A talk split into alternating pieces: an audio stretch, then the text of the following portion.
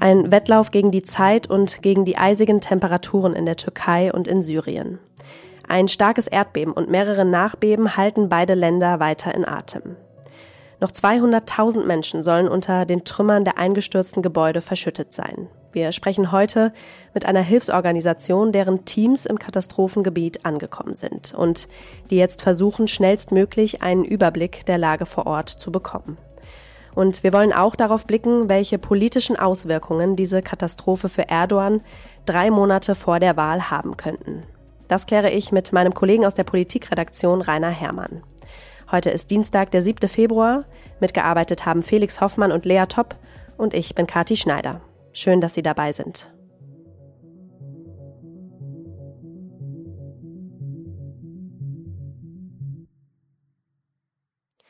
Ja, am frühen Montagmorgen hat eines der schwersten Erdbeben der jüngeren Geschichte den Südosten der Türkei und den Norden Syriens erschüttert. Es war so stark, dass es noch auf Zypern und im Libanon zu spüren war. Nach Angaben der Weltgesundheitsorganisation sind insgesamt etwa 23 Millionen Menschen in beiden Ländern davon betroffen. Äh, Morgens um 4.17 Uhr hat es heftig angefangen zu beben. Wir sind direkt aus den Häusern gelaufen. Draußen war es extrem am Regnen und am Schneien. Es war also sehr kalt. Menschen waren am Schreien. Wir haben uns in die Autos geflüchtet, um an einen sicheren Ort zu kommen. So viele Menschen haben versucht, mit dem Auto an einen sicheren Ort zu kommen. Das hat natürlich zu Staus geführt und wir haben zwei Stunden damit verbracht, voranzukommen. Nachdem wir an einen sicheren Ort angekommen waren, verließen wir das Auto bis 12 Uhr nicht. Das sagt uns heute eine Frau aus Gaziantep, einer Stadt in der Nähe des Epizentrums.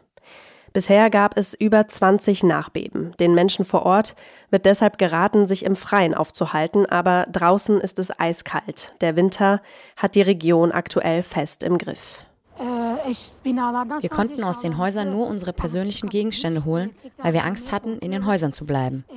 Manche Menschen sind in der Moschee untergekommen, andere wiederum in Unterkünften, die von Hilfsorganisationen bereitgestellt wurden. Da, wo Suppen ausgegeben werden, sind die Schlangen sehr lang. Die Leute haben Lebensmittel in ihren Autos gelagert und versuchen, damit zu überleben. Rund 20.000 Verletzte, mehr als 3.300 Tote. Das ist die Bilanz des Erdbebens allein in der Türkei. Ölü ve yaralı rakamının nereye kadar yükseleceğini bilemiyoruz. Wir wissen nicht, wie hoch die Zahl der Toten und Verletzten noch steigen wird. Das hat der türkische Präsident Erdogan gestern gesagt. Er hat heute in zehn betroffenen Städten den Notstand ausgerufen und angekündigt, Hotels in der Touristengegend Antalya für Opfer bereitstellen zu wollen. In Syrien ist die Zahl der Todesopfer auf 1600 gestiegen. Da wurden etwa 3600 Menschen verletzt.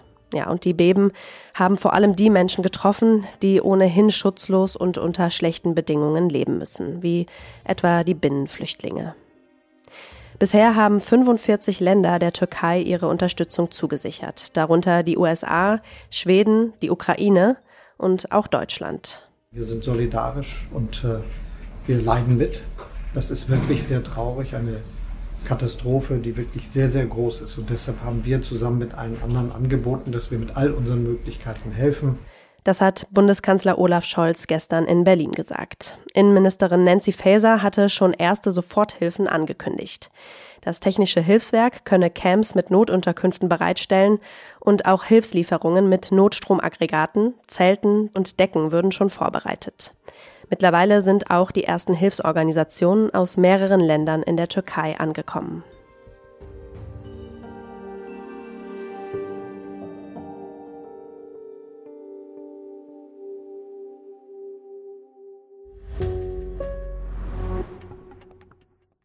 Eine deutsche Hilfsorganisation, die schon erfolgreich Teams in die Türkei geschickt hat, ist der internationale Katastrophenschutz at Fire.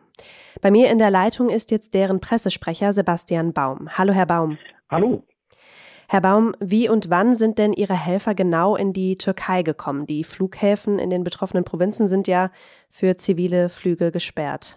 Also wir hatten das Glück, äh, gestern Abend noch mit einem Flug ausbrechen zu können. Auch nur einen normalen Linienflug der Turkish Airlines ist das Team gestern so kurz nach sechs äh, vom Frankfurter Flughafen aus aufgebrochen und dann mit Zwischenstopp in äh, Istanbul äh, in der Nacht eben in Adana angekommen. Also es ging äh, mit dem Flug dann von Istanbul nach Adana. Okay, und wie viele Helfer haben Sie hingeschickt? Wir sind aktuell mit 17 Frauen und Männern im Einsatz und haben auch zwei Rettungshunde dabei und mhm. natürlich jede Menge äh, Equipment von der eigenen kleinen Zeltstadt, sodass wir autark vor Ort eben uns versorgen können, bis hin zu Rettungsgeräten. Mhm. Können Sie noch mal näher ausführen, mit welcher Ausrüstung und welchen Hilfsmitteln sind die Helfer hingereist? Genau, also wir sind ein äh, Such- und Rettungsteam. Äh, wir sind ausgerüstet, eben vor Ort nach verschütteten Personen zu suchen und diese dann zu retten. Ähm, dafür haben wir eben entsprechendes Equipment dabei, äh, die entsprechend Personen detektieren können. Das fängt an bei dem Rettungshund, der erstmal eine Einschätzung gibt und gibt dann verschiedene äh, Horchgeräte oder Suchkameras, die, mit denen wir dann in die Trümmer quasi reinschauen können. Und dann äh, geht es natürlich darum, dann Personen zu befreien. Und die erste Aufgabe, die das Team jetzt vor Ort hatte, war erstmal quasi Erkundung und Koordination. Das heißt, wir haben am Flughafen erstmal äh, eine sogenannte Rezeption quasi aufgebaut für die ankommenden Rettungsteams damit die dort äh, registriert und dann eben koordiniert werden können. Hm. Wie haben Sie sich denn auf den Einsatz genau vorbereitet? Wie war da der Ablauf? Ja, wir sind natürlich äh, als Hilfsorganisation auf so einen Einsatz spezialisiert und dadurch natürlich entsprechend vorbereitet. Das heißt, alle unsere Mitglieder durchlaufen entsprechende Lehrgänge und Ausbildungen, ähm, haben äh, zahlreiche Trainings gemacht, was äh, so diesen Auslandseinsatz und die Erdbebenrettung eben angeht. Mhm. Ähm, und, und, unser Equipment ist entsprechend auch so gepackt, dass wir es quasi direkt in den Flieger packen können äh, und dann eben aufbrechen können. Hm. Haben Sie denn, Sie haben gesagt, Ihre Helfer sind jetzt in Adana ähm, und richten da äh, an, am Flughafen so Rezeptionen ein.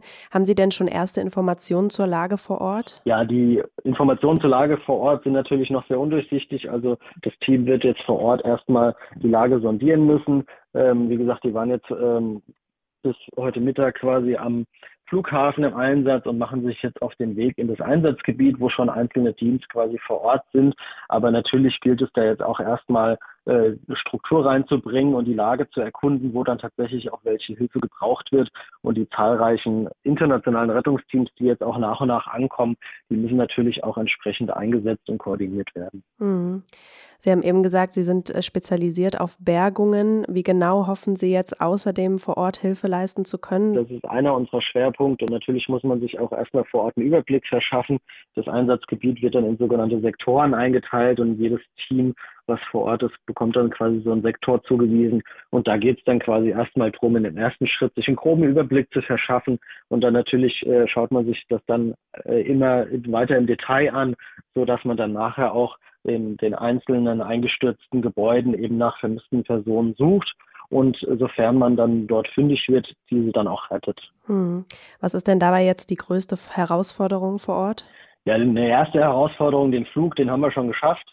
Jetzt ist natürlich eine weitere Herausforderung bei der auch der zerstörten Infrastruktur vor Ort ähm, und ja, dem sozusagen Katastrophengebiet, ähm, dann natürlich auch in die Gebiete zu kommen, wo dann auch wirklich die Hilfe benötigt wird ähm, und sich dann sehr da eben vor Ort einen Überblick zu verschaffen und dann eben auch äh, zu entscheiden, wo wird die Hilfe am dringendsten benötigt, wo fangen wir an, weil wir können natürlich nicht überall gleichzeitig sein. Mhm. Inwiefern spielen da die Wetterbedingungen eine Rolle? Da soll es ja jetzt in den nächsten Tagen auch ziemlich kalt werden. Ja, die Kälte ist natürlich einerseits für uns natürlich eine Herausforderung, andererseits natürlich auch die Bevölkerung für die Bevölkerung vor Ort. Ähm, also man kann sich vorstellen, wenn man in so einem eingestützten Gebäude liegt, äh, bei den Temperaturen, ähm, dann ja, sind die Überlebenswahrscheinlichkeiten äh, schon sehr viel geringer. Hm. Ähm, sodass es natürlich da jetzt auch auf die Geschwindigkeit ankommt, da schnellstmöglich eben möglichst viele Menschen noch retten zu können. Okay. Letzte Frage, Herr Baum. Wie können denn die Hörerinnen und Hörer Sie unterstützen? Ja, wir sind eine gemeinnützige Hilfsorganisation. Als Nichtregierungsorganisation sind wir natürlich auf Spenden angewiesen. Wir werden zwar natürlich auch unterstützt, äh, jetzt in diesem Fall vom Auswärtigen Amt, ähm, aber erstmal ist so ein Einsatz erstmal rein spendenfinanziert und unsere Helfer ähm, sind auch quasi alle ehrenamtlich im Einsatz und bringen da auch, auch ihre, ihr eigenes Equipment mit. Ähm, Und ja, da freuen wir uns natürlich über jede Spende. Okay. Vielen Dank, Herr Baum, für das Gespräch. Vielen Dank Ihnen. Ja, es war das schwerste Erdbeben der jüngeren Geschichte, das haben wir eben gehört. Wir wollten natürlich noch mehr Details dazu erfahren und meine Kollegin Lea Topp hat sich dafür bei Geophysiker und Seismologen Professor Thorsten Dahm erkundigt. Ja, das Erdbeben im Südosten der Türkei ist ein besonders schweres Beben, ein starkes Beben mit einer Magnitude von 7,7, so haben wir das äh, am Geoforschungszentrum bestimmt. Und das ist schon außergewöhnlich, das kommt nicht so häufig vor. Allerdings ist diese Region äh, bekannt dafür, dass es immer wieder zu Erdbeben kommen kann. Das ist eine sogenannte Erdbebenzone. Geodynamisch oder tektonisch gesehen äh, befindet sich hier eine Plattengrenze, an der sich Spannungen aufbauen können und die entladen sich dann immer ab und zu in Form von Erdbeben, auch von größeren Erdbeben.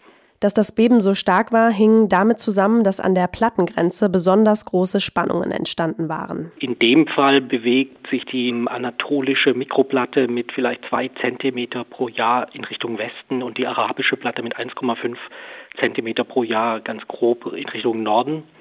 Und das sind dann schon relativ äh, große Relativbewegungen die also an der Plattengrenze entstehen. Dadurch werden die Spannungen, äh, die aufgebaut werden, größer und das ist eine Situation, die häufig dann auch dazu führt, dass es stärkere Beben gibt. Zuletzt hatte 1999 ein so schweres Erdbeben der Stärke 7,5 die Region um Izmit erschüttert. Manche Experten kritisieren, dass die Regierung Warnungen nicht ernst genug genommen habe.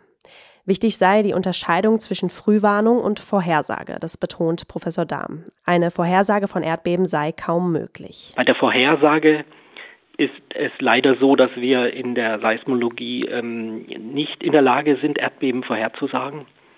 Ähm, das liegt daran, dass wir keine klaren, ähm, ja, wiederkehrenden Vorläuferphänomene beobachten können vor starken Beben.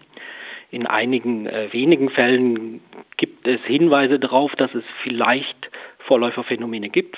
Mit einem Frühwarnsystem dagegen wird ein anderer Ansatz verfolgt. Da versucht man, nachdem der Bruch begonnen hat, also das Erdbeben angefangen hat und die Plattengrenze anfängt sich zu bewegen, versucht man also durch ein enges, dichtes Stationsnetz dieses, äh, diesen Prozess frühzeitig zu messen und auszuwerten, sodass man dann vielleicht Regionen noch warnen kann, die etwas entfernter sind Ja, bisher haben neben Deutschland auch die USA und andere NATO-Mitglieder ihre Unterstützung zugesichert, wie wir eben schon kurz gehört haben. Auch die nächsten Nachbarländer und die, von denen man es vielleicht auf den ersten Blick weniger erwartet hätte. Bei mir in der Leitung ist jetzt mein Kollege Rainer Herrmann. Er war früher Korrespondent in der Türkei und kennt sich in der Region bestens aus. Hallo, Herr Herrmann. Hallo, Frau Schneider. Herr Herrmann, der griechische Regierungschef Mitsotakis hat schneller reagiert als andere EU-Staaten und der Türkei sofortige Hilfe zugesichert. Zwischen den beiden Ländern gibt es ja schon länger Spannungen und Streit um das Gasbohrrecht im Mittelmeer. Hat Sie Griechenlands Reaktion überrascht? Hat mich nicht überrascht. Der griechische Ministerpräsident Mitsotakis ist nicht als Scharfmacher bekannt. Er hat immer wieder versucht, äh, die Hand auszustrecken und äh, hat dem türkischen Präsidenten Erdogan angeboten zu telefonieren. Das war jedes Mal Erdogan, der das ausgeschlagen hat. Jetzt kommen natürlich Erinnerungen wach an die sogenannte Erdbebendiplomatie 1999, als es zunächst in der Türkei gebebt hat im August und umgehend griechische Helfer in die Türkei gekommen sind. Im Gegenzug, vier Wochen später, waren es türkische Helfer, die nach Athen gekommen sind, wo die Erde gebebt mhm. hat. Allerdings ist, haben wir heute eine andere Konstellation. Damals äh, hatten sich die beiden Außenminister Papandreou und Cem sehr gut verstanden. Diese Konstellation haben wir heute äh, nicht mehr. Deswegen glaube ich nicht, dass es zu einem Wiederaufleben dieser Erdbebendiplomatie, der wirklich zu einer Entspannung zwischen den beiden Nachbarn geführt hat, kommen wird. Allerdings äh, wird es kurzfristig, ist eine Besserung der Beziehungen möglich. Hm. In beiden Ländern wird es aber bald danach äh, Wahlkampf geben und schon deswegen wird sich der Ton zwischen den beiden Ländern wieder verschärfen. Ja, auf den Wahlkampf kommen wir später noch genauer zu sprechen. Wie hat denn äh, Präsident Erdogan darauf reagiert, dass Griechenland sich da zur Hilfe gemeldet hat. Erdogan hat das Angebot angenommen und äh, beide Länder sind seither auch äh, in Kontakt miteinander, stimmen die Entsendung ab. Das äh, griechische Ministerpräsidentenamt äh, mit dem Präsidialamt in, in Ankara. Also insofern haben wir wieder gute Arbeitsbeziehungen, aber ich glaube nicht, dass es die Zeit überdauert. Ähm, die NATO will die Türkei auch unterstützen. Jens Stoltenberg hat mit Präsident Erdogan und Außenminister Çavuşoğlu gesprochen. Und auch Schweden und Finnland haben angekündigt, unterstützen zu wollen. Erdogan blockiert ja aktuell Schwedens Beitritt in die NATO. Wie beurteilen Sie das denn, dass trotz der angespannten Lage Hilfen kommen sollen?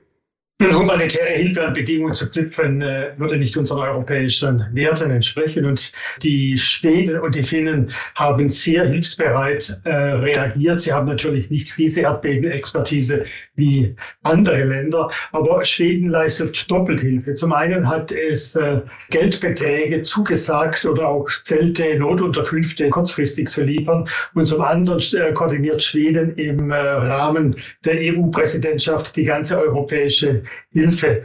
Die Hoffnung besteht in Schweden natürlich, auch wenn sie nicht ausgesprochen wird, lediglich in den Medien, dass äh, durch diese Hilfeleistungen in der Not die türkische Führung beim Thema des NATO-Beitritts der skandinavischen Länder diesen entgegenkommt.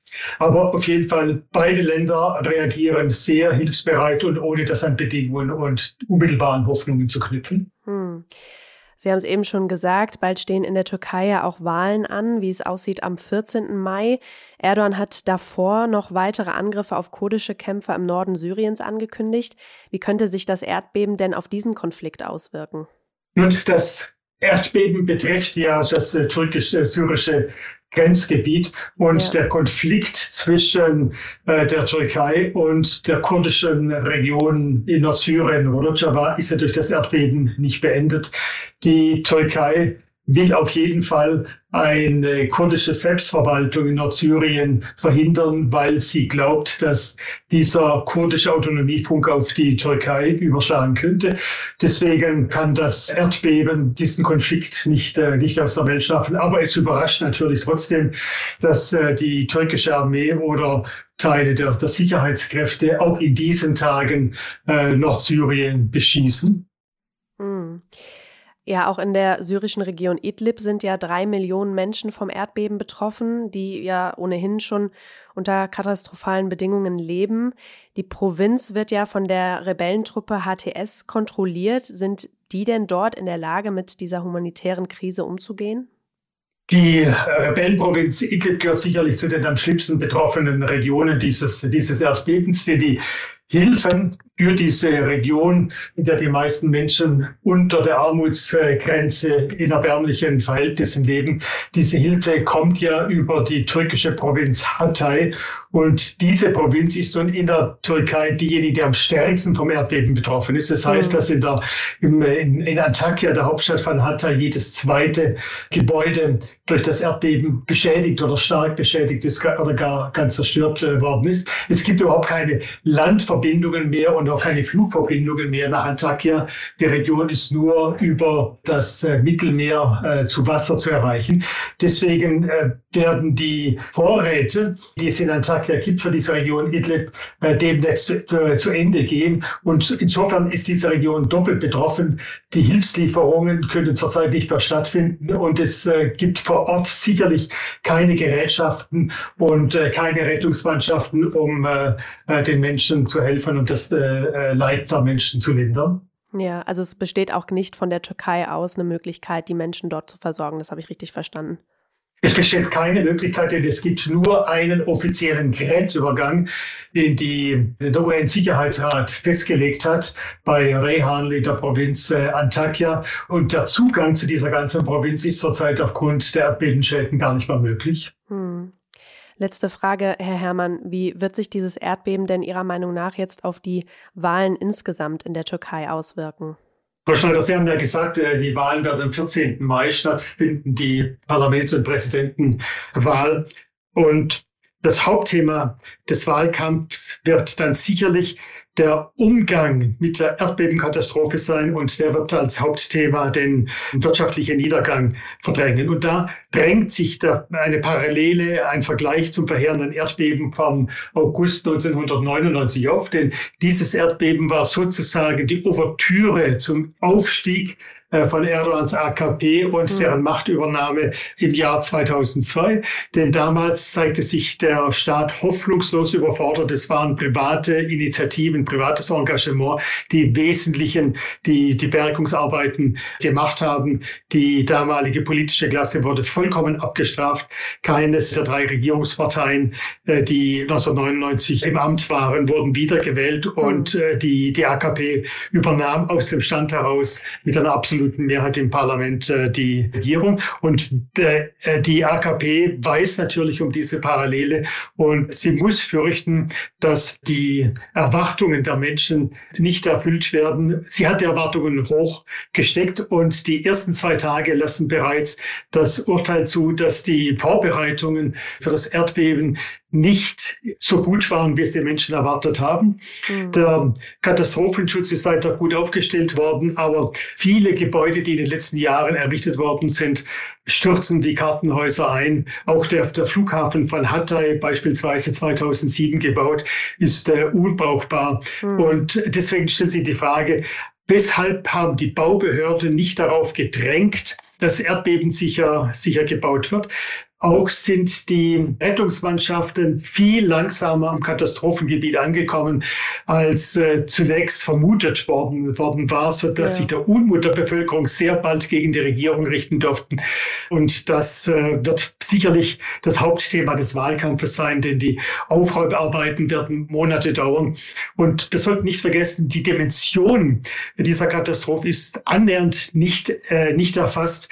Es sind weiterhin schätzungsweise 200.000 Menschen unter Trümmern und den Rettungsmannschaften rennt die, die, die Zeit davon, mhm. denn gerettet werden kann lediglich in den ersten 72 Stunden nach äh, dem Beben und bereits heute werden die meisten Opfer erfroren äh, geborgen. Mhm. Es sind dort äh, winterliche Witterungsbedingungen bei Minusgraden und bei, bei Schneestürmen. Also insofern werden wir erst in den nächsten Tagen erfassen können, wie dramatisch dieses Erdbeben war, das sich auf einer Fläche erstreckt, wie wenige Erdbeben in der jüngeren Zeit. Ja, eine schreckliche Situation für die Menschen vor Ort, die auch ein großes politisches Nachspiel haben könnte. Vielen Dank, Herr Herrmann, für das Gespräch. Danke Ihnen, Frau Schneider.